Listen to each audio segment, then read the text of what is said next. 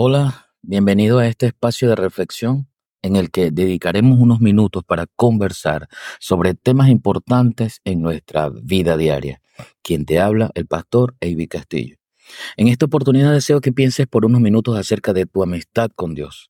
El Señor les enseñó, el Señor Jesús les enseñó a sus discípulos, si vosotros sois mis amigos, tienes que hacer lo que yo os mando.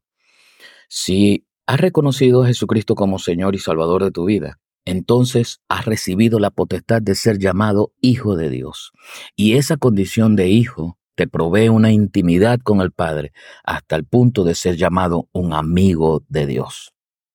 Un amigo es alguien que lo sabe todo de ti y a pesar de ello te quiere. Dios lo sabe todo de ti. Él quiere ser tu amigo, pero también quiere llamarte amigo. Debe golpear el corazón del ser humano la verdad de que Dios quiere ser nuestro mejor amigo. Él ha tenido sus mejores amigos a través de la historia.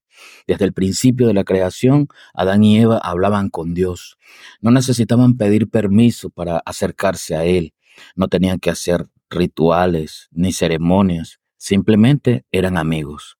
Hoy en día, por tener a Cristo en el corazón, podemos experimentar esa misma relación que tenían Adán y Eva en el huerto del Edén con Dios.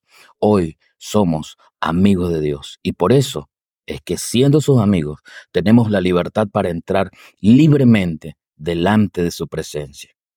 En la carta eh, a los hebreos explica que esa libertad que tenemos delante de Él fue otorgada por medio de Jesucristo. No necesitamos ninguna clase de intermediario. Solo a través de la expiación de la muerte de Jesús es que podemos tener esa entrada gratuita como amigos de Dios con una conciencia limpia, abierta, franca delante de Él.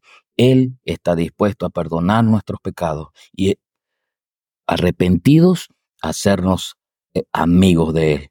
Así que es necesario que guardemos una relación profunda con Dios. Siendo sus amigos, debemos guardar sus mandamientos. La amistad con Dios no se define en cuán panas somos de Él, cuán, cuánto podemos jugar con Él. Más bien, se define en cuán obediente puedo ser a su palabra. Él explica, el Señor explica a sus discípulos, el que tiene mis mandamientos y los guarda, ese es el que me ama. Guardar su palabra no implica esconderla en un lugar donde muchas veces me olvido de ella.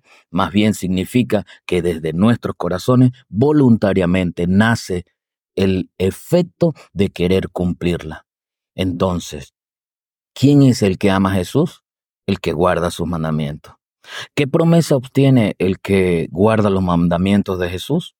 Precisamente experimentar su presencia, de poder hablar con Él con toda libertad, de poder mantener una comunión constante y libre las 24 horas del día, si así decidimos hacerlo.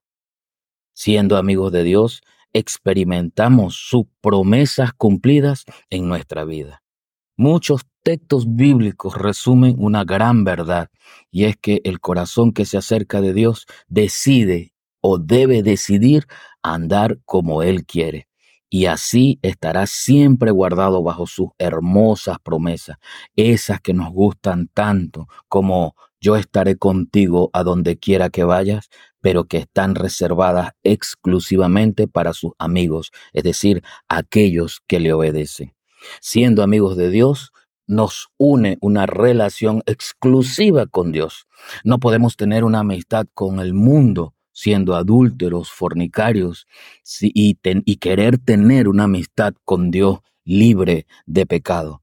O se es terrenal y carnal, o se es espiritual y amigo de Dios. La amistad con Dios requiere total rendición de nuestra parte hacia Él. Todas las promesas en la palabra de Dios se pueden convertir en mensajes con propósito para tu vida. Mientras más obedezco a la palabra, más experimentaré la profundidad de mi amistad con Dios.